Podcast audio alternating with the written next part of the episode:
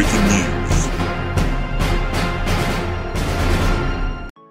Nesta segunda-feira, dia 26 de abril, Maurício Cotait, gerente-geral da Viacom CBS no Brasil, participou do Streaming Brasil 2021, evento virtual promovido pelas publicações Teletime e Telaviva, e revelou algumas novidades do grupo de mídia para o mercado brasileiro.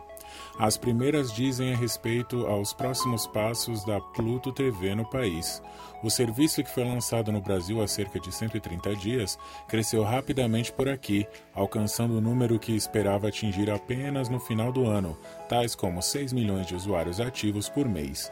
A plataforma que combina serviços de on-demand com canais ao vivo, 36 atualmente, é gratuita e por isso a cara do Brasil. Segundo o Cotate, nosso objetivo é ser o maior player de AVOD do mercado, sendo de graça, já começamos em vantagem.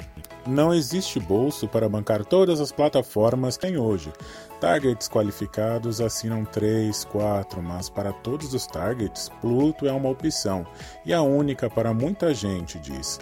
Até o fim do ano, o serviço espera expandir seu número de canais para 50, trazendo inclusive emissoras de TV aberta, com as quais os acordos já estão sendo fechados, e também rádios que o executivo pontua, que hoje em dia viraram grandes plataformas de conteúdo. Ele cita a Jovem Pan como exemplo. A maioria dos conteúdos da Pluto já não é da Viacom, e sim de nossos parceiros como Sony, BBC, Lionsgate e Endemol, e estamos totalmente abertos a novos parceiros produtores de conteúdo.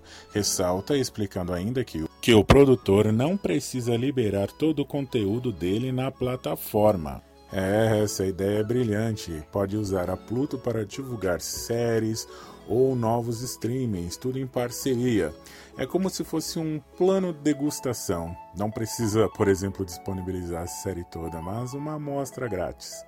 É, galerinha, a Pluto está se movimentando. Tudo que sabemos até agora é o anúncio do 24 Jovem Pan News, que eu não gostei desse nome para falar a verdade, mas enfim, é o canal que vai estrear e ainda faltam mais dois anúncios ainda, hein? É, a Pluto tá fazendo um mistériozinho aí, diz que talvez vai começar a jogar algumas dicas no começo do mês que vem, mas vamos lá. E a promessa de que até o final do ano serão 50 canais ao todo. E olha, o tempo tá passando, hein? Já vamos chegar no mês 5, daqui a pouco já é o meio do ano e daí pro fim do ano é um instalar de dedos. Bom, galerinha, eu me despeço por aqui.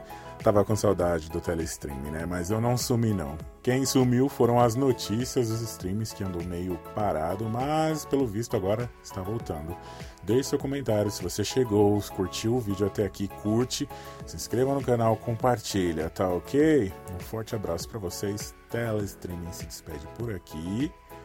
Tchau, tchau, até a próxima. Breaking News.